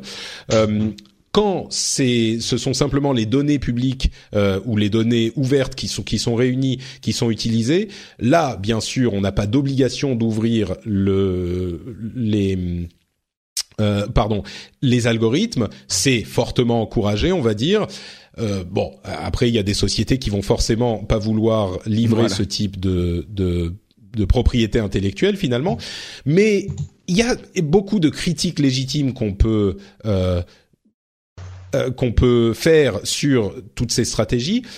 Moi, mon impression, c'est qu'on est encore une fois dans une configuration où, euh, oui, il y aurait d'autres moyens de faire les choses qui auraient également des avantages et des inconvénients. Ce que je retiens, c'est qu'il y a une vraie impulsion vers l'intelligence artificielle, vers le développement de euh, l'industrie de l'intelligence artificielle dans notre pays, et qu'on a, au niveau de la recherche fondamentale, un vivier absolument euh, magistral de, de, de chercheurs qui savent très bien euh, gérer ce genre de choses, qui sont d'ailleurs euh, complètement expatriés euh, chez les grands de l'informatique aux États-Unis, et c'est dommage qu'on les perde, qu'on les perde de cette manière. Et vu l'importance de l'intelligence artificielle, qui sera l'une des, l'un des énormes qui est déjà d'ailleurs l'une des énormes industries aujourd'hui et qui va grandir encore plus, je pense que même si la solution n'est pas parfaite, euh, c'est quand même hyper important qu'on y aille de manière hyper volontaire et, et limite en, en, comme, en forçant un petit peu la chose. Tu faisais remarquer, Jérôme, qu'on n'a pas de grand industriel fabricant d'informatique ou même de, de, de plateformes euh, dans nos pays. On en a, mais, mais relativement peu. On a quelques exemples qu'on pourrait donner, mais c'est assez rare. Là, je crois que c'est le moment de s'engouffrer dans la brèche de l'intelligence artificielle. Bon, euh, avec les critiques qu'on pourrait faire, peut-être même euh, avec des critiques euh, d'orientation politique, ce que je peux comprendre. Qu'est-ce que vous en pensez, vous, rapidement, avant qu'on qu'on avance de cette de cette orientation, de ces annonces? Euh, bah écoute, moi je pense que c'est plutôt bien. Après, bah en fait, nous on est quand même spécialiste pour louper le coche sur à peu près tout ce qui se passe en termes de nouveautés tech et compagnie. Donc euh, là, je sais pas si on a loupé le coche. Je pense qu'on a déjà un peu de retard. Mais bah, on a un peu de euh, retard, mais pour moi, il est pas trop tard. Non, voilà, il est pas trop tard.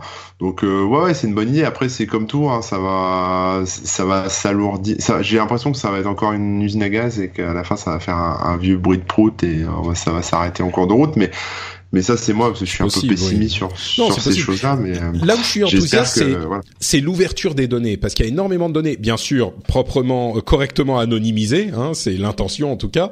Euh, mais c'est l'ouverture des données qui sera disponible. C'est c'est un petit peu de l'open source. Euh, de l'open source pour l'intelligence artificielle et ça ça crée un dynamisme de développement et l'univers de l'informatique a toujours euh, c'est toujours développé sur ces bases-là, quoi. La disponibilité ah des données, des données dans l'intelligence artificielle est primordiale. Et comme on n'a pas de grands réseaux sociaux nous euh, nationaux et que tous les, les Google, les Facebook, les, les, les Amazon développent leur intelligence artificielle parce qu'ils ont des données. Si on n'a pas les données, bah on pourra rien faire. Donc l'idée de mettre en commun toutes les données qu'on a et de les rendre open source, c'est ça peut initier quelque chose, quoi. Ouais, on risque d'être devant une contradiction euh, et encore une fois, c'est très très bien en Europe, on protège beaucoup plus hein, les données, on le voit hein, avec les, les, les, les, décisions qui sont. C'est pour ça que je disais proprement anonymisé, correctement. Mais on le sait aussi, si on ramène le débat à Siri versus euh, Google, que entre guillemets l'intelligence artificielle chez Google sera beaucoup plus facile à développer parce que un accès aux données des gens, je parle des, des, des assistants personnels et domestiques, seront forcément plus intelligents que Siri, qui n'a pas autant accès aux données personnelles des gens. Donc, est-ce qu'on risque pas d'avoir un monde où en Europe, on aura effectivement des données personnelles bien protégées, mais une intelligence artificielle, du coup, un petit peu coconne euh, par rapport parce que là, à... tu prends, parce que là, tu prends un cas très spécifique de Oui, l'utilisateur final, tout ça. Mais moi, j'ai vu des, des domaines là où c'est stratégique. C'est même sur la défense. En fait, c'est très très bête, mais on le voit avec tout ce qui s'est passé avec euh, la Russie, avec même le scandale Facebook euh, récemment et tout ça. En fait, les, données et, l'ingérence de certains États peuvent être euh, peuvent être capitaux pour faire euh, élire tel ou tel abruti à la tête d'un pays. Mais euh, mais même ça va au-delà de ça, c'est-à-dire qu'on commence à voir des virus informatiques qui sont finalement des intelligences et qui essaient de soit récupérer de la donnée, soit euh, et, on voit en face des espèces de contre-IA qui sont là pour euh, pour euh, pour contrer ça. En fait, on, passe toi qui es dans la sécurité informatique en plus Manu, c'est un vrai défi de se dire que demain un État peut très bien utiliser un un programme informatique malveillant et intelligent capable de s'adapter de et de d'évoluer pour Mhm. euh, atteindre son but et de voir qu'en face on va avoir la même chose pour détecter en gros on est passé de l'espionnage où l'humain était au cœur de l'information l'intelligence et euh, on se retrouve dans un monde où finalement les espions ne sont plus euh, physiques mais euh, deviennent totalement numériques et en fait l'intelligence aide du artificielle coup d'avoir euh, d'avoir une vraie cette- stratégie. Ben, Ouais. En fait, si on n'a pas les outils pour se protéger de ça, on... ou même ne serait-ce que les comprendre, Ouais. on sera toujours les dindons de la farce en fait. Ouais, et c'est ça en fait qui m'inquiète finalement parce que on peut et, et je prends beaucoup de pincettes, vous l'aurez compris, parce que déjà quand j'ai quand j'ai tweeté euh, la chose, euh, Macron a fait une interview avec Wired, qui est un, un magazine américain euh, très respecté sur les questions informatiques. Euh, j'ai déjà eu des retours de gens qui me disent ah mais non on fait pas les choses bien regarde il faudrait faire comme ci il faudrait faire comme ça là on va se faire bouffer parce que les données seront dispo pour euh, les grandes sociétés aussi et du coup Eh elles oui. vont nous bouffer machin bah oui forcément mais c'est pour ça que je dis il n'y a pas une solution parfaite et peut-être que d'autres personnes diraient ah oui mais on pourrait plutôt le faire comme ci ou plutôt le faire comme Non, ça mais oui. il y aurait Mais la vraie question, c'est quoi euh, l'approche ouais C'est quoi l'approche en fait? Est-ce Et- qu'on veut en faire une industrie et du coup, euh, ben, aider des startups, euh, produire de la ah mais valeur et startup du nation business. comme disait comme Non, non, disait non, mais- Corben. ou, ou est-ce que est-ce qu'on est là pour produire me de. Non, mais est-ce qu'on est là pour produire de l'argent, donner un emploi à tout le monde euh, grâce à cette euh, à cette avance qu'on aurait sur l'intelligence artificielle ou les investissements qu'on y fait dedans?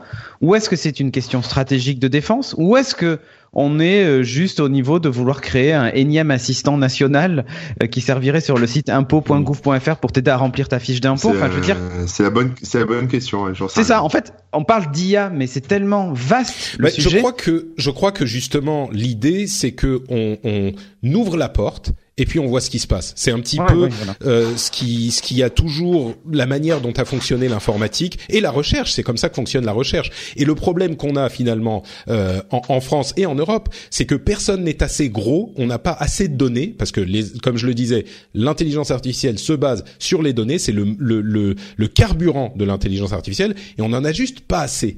Et donc euh, et, et les autres, enfin les les grands gafam, ils en ont des tonnes et des tonnes. Et donc il faut à un moment que euh, on dispose de ça si on veut avoir l'espoir de faire quelque chose. Peut-être que ça va marcher, peut-être que ça va pas marcher, mais on verra. Et ensuite, les modalités, on peut les, on peut les, les discuter. Mais bon, comme je disais, on aurait pu faire un épisode entier euh, là-dessus. On va avancer euh, pour conclure. Euh, Netflix et tous les fournisseurs de contenu numérique ont maintenant l'obligation de garder les contenus accessibles dans le quel que soit le pays européen où vous êtes, c'est-à-dire que si vous êtes abonné Netflix France, eh ben vous pouvez accéder au contenu Netflix France même si vous êtes au hasard en Finlande. Alors ça, ça m'a énervé. Je sais, c'est pour ça que Ah, je l'ai mis dans le dans le la liste des sujets. Dis-nous tout, Corben. Non, non, bah écoute, ça part d'une bonne intention de, de l'Europe en fait. C'est une, effectivement, ça permet à, aux consommateurs de, de services de streaming. Alors c'est plus, c'est plus visible sur la, la vidéo que sur l'audio, hein, mais de pouvoir par exemple commencer une série en France et la finir en Finlande. Euh, J'entends des perturbations électriques dans la ligne. Non, c'est Euh. quelqu'un qui, qui, qui se penche sur sa chaise, je pense. D'accord. Oui, c'est moi, j'ai une vieille chaise qui couine, pardon. Et euh, donc tout le monde, euh, tout, tout le monde applaudit des deux mains en disant ah cool génial parce que j'en avais marre d'avoir euh, des séries en, fin, en finlandais quand je me pointe en Finlande. Euh, mais le problème c'est que là jusqu'à présent ceux qui voulaient regarder leurs séries françaises en Finlande pouvaient passer par un VPN qui se trouvait en France ou un VPN en, en Finlande si vous voulez regarder les, les séries françaises, enfin peu importe, ou les séries finlandaises, peu importe, je m'embrouille. Là maintenant le problème avec cette, cette nouvelle Mais je il sais pas si détecte elle- les, les VPN euh, Netflix. Ouais, enfin bon, je pense qu'il y a toujours moyen de débrider, non? Bah, bah, j'ai- moi, j'ai pas trop. euh, Je, je veux dire, j'ai bah. pas essayé, bien Mais sûr, bon, mais j'ai entendu que. un- j'ai que pas ça trouvé, mais pas. j'ai cherché, mais pardon. euh, Que Mais- ça que soit de. Netflix ou de séries, peu importe. Mais là, le problème, c'est que là, maintenant, en fait, votre profil va être associé au- à votre pays, euh, alors soit le- votre pays d'origine ou en tout cas celui que vous avez renseigné à la création de votre compte. Et basta. C'est-à-dire si vous aimiez euh, les séries finlandaises quand vous allez en Finlande ou les séries euh, turques quand vous allez en Turquie, euh, bah c'est terminé. Maintenant, c'est le catalogue français de partout. Quand Bah moi c'est c'est c'est ce qui me pose problème, c'est que en Finlande en fait c'est pas les séries finlandaises, mais l'offre est plus importante sur les séries américaines. Et du coup moi j'aimerais Ah. bien avoir le, le Bah oui. quand je suis en Finlande, j'aimerais bien avoir le catalogue finlandais. En Mais, fait, euh, le, le- aussi. le problème, c'est qu'on est condamné parce que le catalogue Netflix en France, c'est le plus pauvre d'Europe, quoi. Euh, et du coup, on est condamné à avoir le catalogue français. Moi, quand je suis allé au pays, enfin à Amsterdam, euh, j'ai pu regarder des Star Wars, quoi. Euh, on est encore à 5 ans de les avoir sur le Netflix français. Et Donc là- moi, c'est ça qui m'énerve, quoi. Et la Ouais. raison de tout ça, elle est simple, hein, c'est pas la faute de Netflix. L'Europe, bon bah ils font ils font de la merde, mais bon voilà, c'est l'Europe. Euh, mais la raison de tout ça, c'est juste les ayants droit qui veulent vendre encore et encore les mêmes euh, droits, enfin euh, la- la- faire payer en tout cas les mêmes droits à Netflix par pays. En fait, tout est Par segmenté pays, par pays. bien sûr. Et, Et euh, c'est- ce que tu disais dans ton article, et tu disais oh mais faudrait juste libérer tout ça, ça serait plus simple, ça serait mieux machin. ouais, Et donc euh, que tout soit accessible de partout. Et là je dis euh, oui d'accord, certes Corbett, effectivement, mais ça serait bien que on n'ait plus la fin dans le monde, ça serait bien que tu vois, c'est un petit oui, peu, euh, c'est un petit peu au, au même niveau, tu vois. Ouais, non, non, c'est pas au même niveau du tout. C'est juste.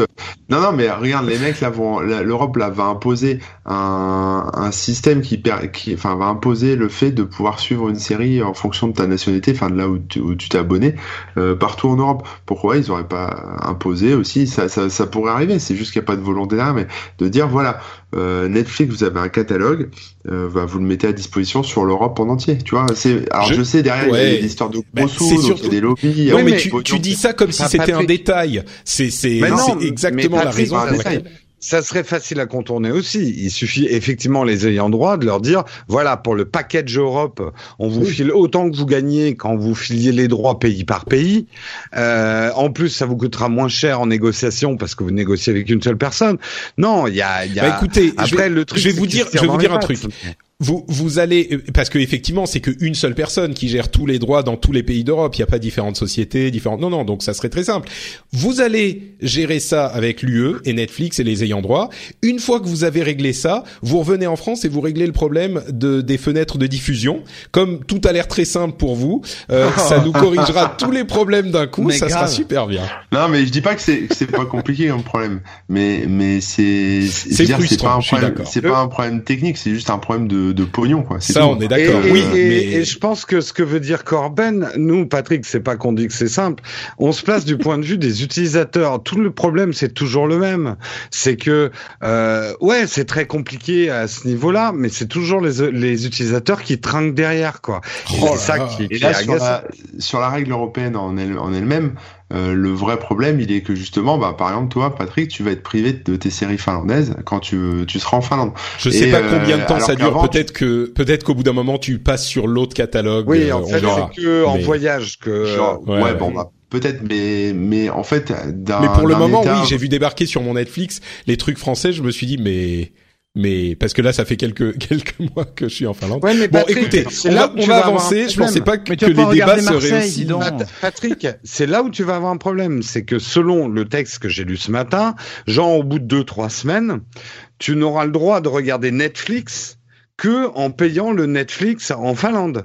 T'auras Ah plus donc ça Netflix coupe carrément. Il va falloir que je change mon abonnement, d'accord.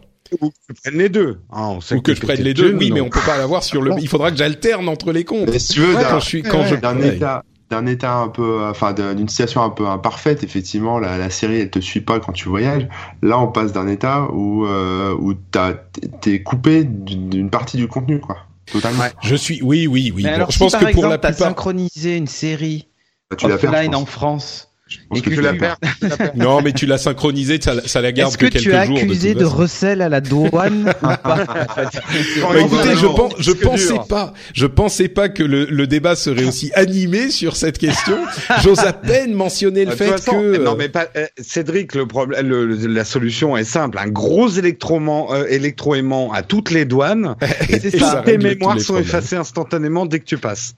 Voilà. Bon, euh, j'ose à peine mentionner le fait que visiblement euh, Netflix serait en négociation pour racheter EuropaCorp, ce qui m'emplit de tristesse la société de Luc Besson. Et je suis sûr qu'il y a plein de gens qui vont vous dire oh Europa, EuropaCorp, ça fait que des boosts, des gros blockbusters, machin. hein. D'une part, d'une part, oui peut-être, mais d'autre part, c'est quand même le seul gros studio euh, qu'on a en. Europe, le seul gros studio de ciné, et ça me fait, ça m'embête bien, pour rester poli, euh, s'il passe euh, sous l'escarcelle d'un- d'une société américaine, parce que qu'on aime ou pas. qu'on aime ou pas euh, EuropaCorp, bah c'est un gros studio et on a plein de petits producteurs et on a plein de producteurs de films d'auteur en Europe et, et, et les gros studios. Donc euh, voilà, c'est pas que on a que des gros studios, ça serait une autre question si c'était que ça. Mais euh, mais du coup, bon bref, voilà. Euh, euh, je vais passer directement au dernier sujet parce qu'on a été un petit peu long du coup. C'est On pourrait dire sujet- que l'Europe, en Europe, nous baissons notre froc, quoi. nous baissons notre froc. Désolé, elle le vient loin, celle-là. Il y a un jeu de mots mais que je comprends pas en fait. C'est pourri. mais, mais je comprends pas le jeu de mots donc euh, je reste perplexe. C'est pas grave, Patrick. D'accord. tu, tu, tu feras, euh, tu t'écouteras le replay. Et tu D'accord, ok, on fera ça. Euh, dernière, dernier euh, sujet que je voulais vous évoquer quand même. De temps en temps, on évoque des sujets de jeux vidéo dans le rendez-vous tech quand c'est des gros phénomènes. Et aujourd'hui, on a depuis quelques semaines le jeu Fortnite qui est en train de devenir le jeu de l'année. Euh, c'est un jeu du du, du type euh, Battle Royale, c'est-à-dire que on a 100 joueurs qui sont lâchés sur une île et il faut que euh, il faut qu'ils s'entretuent jusqu'à ce qu'il n'en reste plus qu'un. Et si on est le dernier eh ben on a gagné. Et c'est un jeu qui copie on va dire le style d'un autre jeu qui avait énormément de succès l'année dernière qui était PlayerUnknown's Battleground, peu importe, l'important à retenir c'est Fortnite. Et euh, Fortnite est disponible sur toutes les plateformes désormais, à part Android, mais carrément sur euh, les PC, les consoles euh, et iOS désormais. Et c'est hyper impressionnant parce que euh, c'est l'un de ces jeux qui est accessible, sympa à jouer, graphisme cartoon, tout le monde est en train d'y jouer. Moi, j'avoue que c'est pas vraiment mon truc, mais euh, je suis en train de voir ce phénomène grossir depuis des mois à un niveau où aujourd'hui, eh ben, on a des euh, des, des, des gens qui, euh, des gens entre guillemets normaux, qui commencent à parler de Fortnite. Moi, j'ai euh, des, des gens dans la rue. Bon, bah, c'est pas des gens dans la rue qui m'arrêtent pour me parler de Fortnite, mais genre, euh, je sais pas, mon kiné qui m'a dit ah t'as entendu parler de Fortnite, euh, ça a l'air sympa, c'est bien, c'est quoi, machin? Et, et c'est très très rare que ça arrive ce genre de choses. Mais en fait, ce qui est fou avec ce jeu, c'est que euh, bon, P- euh, PUBG est sorti bien avant, donc euh, PlayerUnknown Battleground est sorti avant. Euh, Fortnite à la base c'était un jeu qui n'était pas du tout Battle Royale. Hein. Ouais, Euh, ça- Et ils ont sorti un mode Battle Royale euh, parce que le jeu était un peu en train de, bah, pas de mourir, mais en, en gros il a souffert de l'ombre de PUBG quand il est sorti. Et honnêtement, euh, il y avait quasiment personne qui streamait du Fortnite sur Twitch par exemple. C'est un assez bon, euh, euh, c'est un, un- un- c'est un- ça te permet de voir un petit peu le succès des jeux euh, Twitch parce que tu vois les jeux les plus streamés. Et euh, ils ont sorti leur mode euh, Battle Royale. Il il y a une petite hype qui est retombée. Et là, tu ne sais pas pourquoi. Très honnêtement, c'est difficile. Enfin, c'est difficile. Non, je pense qu'ils ont mis aussi un paquet sur le, bah, le fait que les applis sortent sur mobile, mais PUBG aussi l'a sorti. Mais Non, mais la euh, différence, je vais te dire, la différence, Oui. c'est que euh, PUBG, il y a deux, deux choses. D'une part, PlayerUnknown's Battleground, hein, c'est comme ça qu'on qu'il Mhm. s'appelle PUBG, il est payant. Et Oui, les graphismes Mhm. sont euh, assez Réalistes. réalistes, voilà. Réaliste. et, et c'est un petit peu violent. Alors que Fortnite, d'une part, c'est un jeu euh, qui est beaucoup plus cartoon, beaucoup plus sympa, et C'est il est gratuit, et Ouais, il est sorti sur PC, console, sur Xbox One et sur euh, PlayStation. Et du coup, il y a énormément de Jones qui se sont mis à y PUBG jouer. sur Xbox aussi. hein. Et oui, mais payant. Et franchement, Oui, il tout à tournait fait. pas très bien sur Xbox. Et on sait que la Xbox c'est moins vendu que la la la PlayStation. Non, mais finalement, finalement, coup- ils ont appliqué la stratégie de League of Legends au Battle Royale, quoi. Et ça marche. Et ça marche Ouais, super super euh, bien. D'un point de vue, parce que comme tu dis, il y a un phénomène euh, Twitch, YouTube, euh, de streaming de ce jeu. C'est un jeu euh, où euh, qui, qui est fun à regarder. L'action est hyper lisible. C'est un peu comme Overwatch. Euh, et il y a ce côté, effectivement, il n'y a pas de sang, il n'y a pas, il y a, y a une violence compétitive, on va dire, mais il n'y a pas de, de, de violence en elle-même, quoi. Donc Mm. euh, il a, il a rassemblé quand même tous les ingrédients du succès et il s'est développé à une vitesse incroyable sur toutes les plateformes. Ouais. Donc un noyau de jeu assez simple. Et puis les règles, euh, elles sont, euh, ça- a le mérite Bah, d'être tu sais super tout de simple. suite. Ouais, tu comprends tout de Tu suite. En débarques, tu dois survivre. Et si tu meurs, t'as perdu. Point. Ça Enfin, c'est voilà. ça c'est le, le- la caractéristique du euh, type de jeu donc de ce type de jeu en, en battleground ou en battle royale en manière dont, dont on le décrit peut varier mais et, et en plus si on perd on se relance dans une autre partie tout de suite. Et on a toujours le plaisir d'arriver quelque part. Encore une fois moi c'est pas vraiment mon mon truc ce jeu mais il est il faut avouer qu'il a énormément de qualité. Donc je voulais juste l'évoquer rapidement. Si vous voulez plus de discussions sur les jeux vidéo vous pouvez aller écouter le rendez-vous jeu. Et on parle bien sûr régulièrement de Fortnite et du style Battle Royale qui est en train d'envahir le monde. Et ça nous amène donc à la conclusion de cet épisode qui du coup a été un petit peu plus long que prévu, mais c'est toujours un plaisir de partager mon temps avec vous, mes chers camarades euh, ex-applaudiens. On va proposer aux auditeurs de vous retrouver ailleurs s'ils veulent encore plus euh, vous écouter, et on va commencer par Jérôme, où peut-on te retrouver sur Internet? Eh bien, vous pouvez me retr- me retrouver sur la chaîne YouTube Nowtech et également sur la chaîne YouTube Nowtech Live où je fais une émission tous les matins euh, de nouvelles tech, enfin une revue de presse de la technologie. Et puis sur la chaîne principale, euh, des tests, des tutos, des choses sur la photo, sur la tech, etc. Magnifique. Scorben.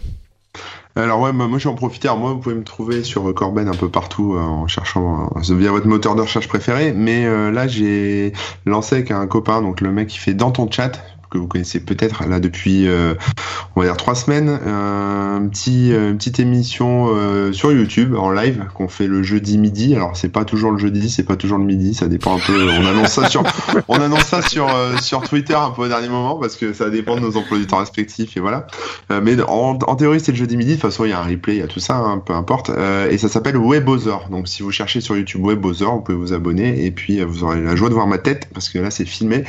Et, et puis en fait le, le principe est assez simple hein, c'est on est deux vieux cons et on, on discute un peu de, bah, de ce qui se passe en termes d'usage de, de nouveaux usages et on, on compare ça un peu avec ce qu'on a connu au début d'internet et, euh, et de ce, qu'on connaît en fait tout simplement. Et voilà on discute. Des fois on a des invités on a des questions des, des gens dans la dans la dans le chat et puis voilà. C'est sympa. C'est quoi Voilà. la chaîne YouTube euh, c'est Webother, Ouais, tout simplement. Super. Très bien. Eh ben, j'ai- écoute, j'avais même pas vu ça passer. Je suis trop Bah, occupé non, non, en ce mais moment. donc, euh, j'en ai pas trop parlé encore, mais bon, comme j'ai un peu de temps, maintenant qu'on a qu'on a arrêté Upload, euh, bah écoute, euh, je, D'accord. je lui ai dit ok, il est venu avec l'idée, j'ai dit ok, allez, c'est parti. Super. Webother, donc. Euh, Cédric, je sais que tu as bah, un petit peu de temps pour tes activités euh, en ligne et, et- et de live également. Ouais, en fait, euh, bah, Geeking est mort. Euh, eh Geeking oui, est mort, vive Geeking. C'est ça. Donc, euh, Geeking, c'est terminé et on a lancé un nouveau projet de web TV carrément, euh, qui s'appelle Studio Renegade. Euh, J'ai rien suivi moi. J'ai ouais, ouais. des trucs, mais je pensais que tu l'avais donné à quelqu'un moi. oui, qui finalement euh, m'a dit au dernier moment, euh, ben non, je veux pas. Donc, euh, alors qu'on avait transféré bah, les comptes et tout ça, mais bon, bref, c'est des histoires administratives qui ne nous regardent pas. Et, euh, et donc du coup, ben la fin du du de- du contrat euh, était au bah, au 1er avril. Et on s'est dit bah plutôt que de jeter à la poubelle tout ce qu'on a fait, on va monter autre chose. Et donc on est Enfin, on- notre stratégie d'être sur le live, donc on est euh, bah, sur Twitch et on va lancer aussi sans doute un petit peu de YouTube live pour certaines émissions. Mais euh, on est sur Twitch, on a des émissions qu'on faisait toujours, donc euh, Beats et tout ça qui restent, sauf qu'elles sont un petit peu adaptées. On a changé l'horaire et, euh, et puis voilà, et on a recruté des, des nouvelles personnes. On a pas mal de streams de jeux aussi. Euh, et nous, on a quitté Patreon pour aller sur Tipeee. Euh, donc, on rejoint le côté euh, le côté Tipeee de la force avec euh, Jérôme. Mm. Euh, Et pourquoi? Pourquoi il y a des raisons? Ça, moi, ça m'intéresse. Juste si on a deux euh, il y a des Euro, raisons- dollar. Voilà, voilà, par exemple. Administrative, on va Et, dire. D'accord. ouais, et administratif aussi, c'est beaucoup Ouais, plus simple. pour les pour les gens qui n'ont pas besoin de payer de TVA, c'est plus pratique, ouais. Voilà, en tant qu'association, c'est beaucoup plus pratique. Donc du coup, on a on a fait ce switch là, et puis euh, et puis parmi les nouveautés ou du moins les choses que je vais faire tous les jeudis midi, Manu. Euh, non, mais ça risque aussi peut-être de bouger, mais pour le moment c'est le jeudi midi parce que c'est le seul moment que j'ai vraiment de libre. Euh, J'anime euh, Things, qui est donc mon émission sur euh, l'internet des objets et euh, la maison connectée, euh, euh, mais aussi la santé, enfin tous les objets connectés euh, qui dure deux heures. Euh, je mange avec vous entre midi et 14 heures. euh, on fait une petite première partie de news et la deuxième, on répond à la problématique de quelqu'un dans la chatroom en essayant de lui trouver une solution en direct. Toute la communauté est sur place et on essaie de le dépanner euh, ou de le conseiller sur des achats par exemple. S'il veut s'équiper, euh, faire une installation, on, l'aide à à faire tout ça en direct. Donc c'est tous les jeudis midi euh, à partir de cette semaine.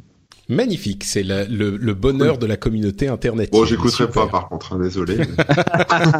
Non, mais toi, t'es pas t'es pas assez jeune pour aller sur Twitch en fait, Corben. C'est pour ça. T'inquiète c'est pas. ça, ouais, c'est ça. T'en- T'en préoccupe pas.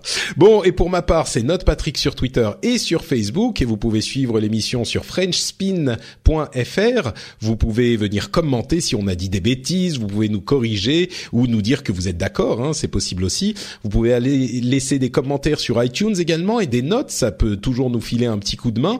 Et bien sûr, comme je le disais euh, tout à l'heure, patreon.com slash rdvtech, le meilleur moyen de nous soutenir. Si vous pensez que l'émission est sympa, si vous pensez que on vous apporte euh, des connaissances, une petite analyse que vous n'auriez pas eu autrement, ou un résumé de l'actu qui est bien pratique à avoir sous forme audio, eh ben vous pouvez peut-être considérer donner un petit dollar par épisode, par exemple. C'est euh, pas grand chose, mais ça nous aide beaucoup. Donc euh, vous pouvez sauter le pas en allant sur patreon.com slash rdvtech. Le lien est dans les notes de l'émission et ça prend vraiment deux minutes. Je vous encourage à y réfléchir. Et Oui. d'ailleurs, j'ai j'ai rencontré une de tes fans, Patrick, euh, par hasard Ah oui dans une conférence. Donc euh, voilà, donc elle s'appelle euh, Céline et je pense que tu devras la saluer parce qu'elle adore ce que tu fais. Voilà. Oh ben je suis Donc tout, euh, tout à elle, fait. elle m'a couvert d'éloges sur toi et quand j'ai montré, donc je lui ai dit que j'avais fait une petite, un petit reportage sur toi, donc j'ai montré la vidéo, tu sais, euh, j'ai réalisé sur toi. Oui oui bien Elle m'a dit, sûr. ah, il est beau gosse en plus.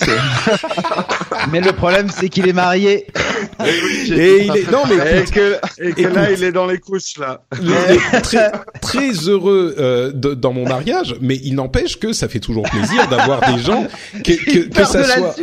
que- ça, ça fait toujours plaisir d'avoir des gens qui, le- qui, qui te trouvent euh, sympa et beau gosse et tout. Moi, je suis preneur. Si vous voulez sur Twitter, non, non, mais notre Patrick. il est très beau gosse, très sympa. Il sent un tout petit peu le caca en ce moment. C'est- juste ça. ça. Et le beau Il faut attendre, faut- le vomi, et le caca, faut attendre un petit peu là, la rencontre. Voilà, c'est ça. Peut-être un petit peu moins sexy qu'il y a quelques temps. Euh, bon, en tout cas, on va s'arrêter là. Je vous fais à tous et à toutes plein de grosses bises et un grand merci à Céline pour ses compliments euh, que j'apprécie énormément. Et on vous donne rendez-vous donc dans euh, une semaine pour un nouvel épisode. Allez, ciao à tous. Salut tout le monde.